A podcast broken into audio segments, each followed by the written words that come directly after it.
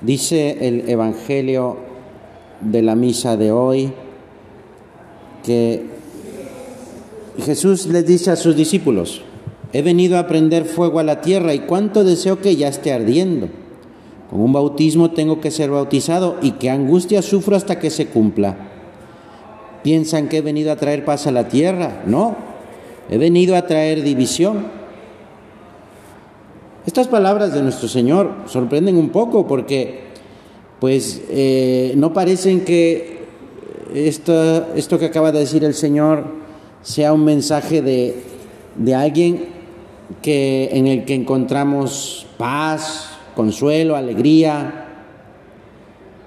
Eh, ¿Y qué pasa entonces? Bueno, mira, lo que ocurre es que sus palabras son contrarias a, a lo que el mundo nos propone.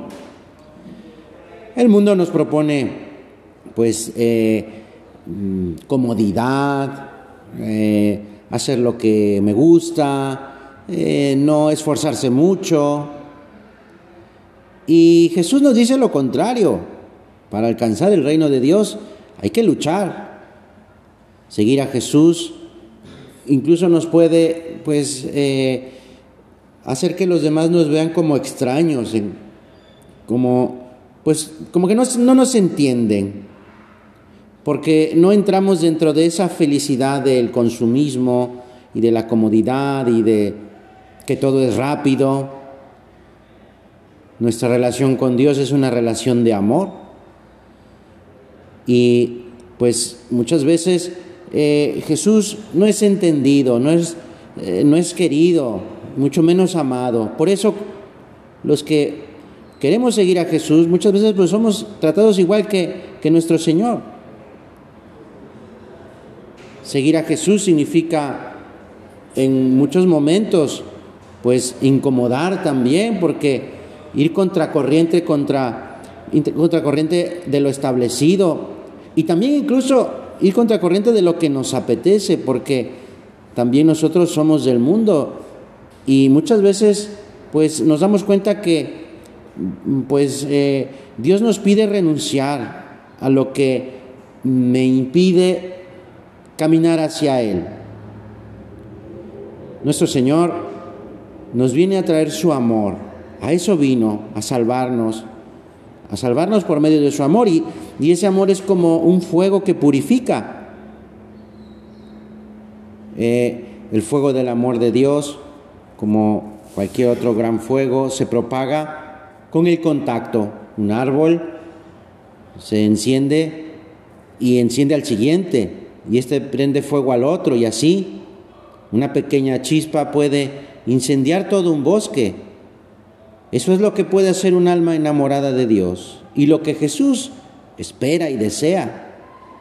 Que todos estemos enamorados de Él. Claro, pero no, no nos obliga, sino no sería amor. Para, todos aquellos que quieren incendiar el mundo con el amor de Dios, pues se requiere pelear, pelear muchas batallas contra uno mismo y contra el ambiente y contra la indiferencia de los demás.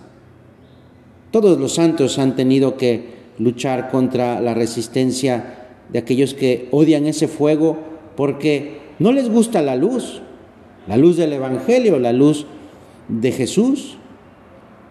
Los santos son fuertes y están listos para la batalla espiritual. Como dice un escritor, Dios ha hecho santos a los pecadores, pero nunca ha hecho santos a los cobardes. Mira, San Juan Pablo II es un buen ejemplo.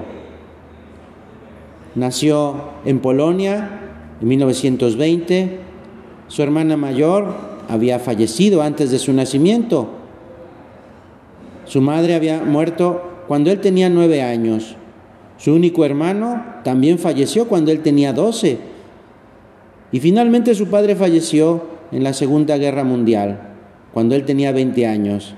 Es decir, se quedó solo, no le quedó familia. Las fuerzas de ocupación nazis cerraron su universidad y el joven Carol Voltigua tuvo que trabajar en una cantera y en una fábrica química. Durante ese tiempo, consciente de su llamado al sacerdocio, comenzó a estudiar en un seminario clandestino, a escondidas. Muchos de sus amigos fueron asesinados. Cuando recibió el orden sacerdotal, cuando se hizo sacerdote, los comunistas lo estuvieron espiando. A los 60 años, un asesino le disparó y casi lo mata.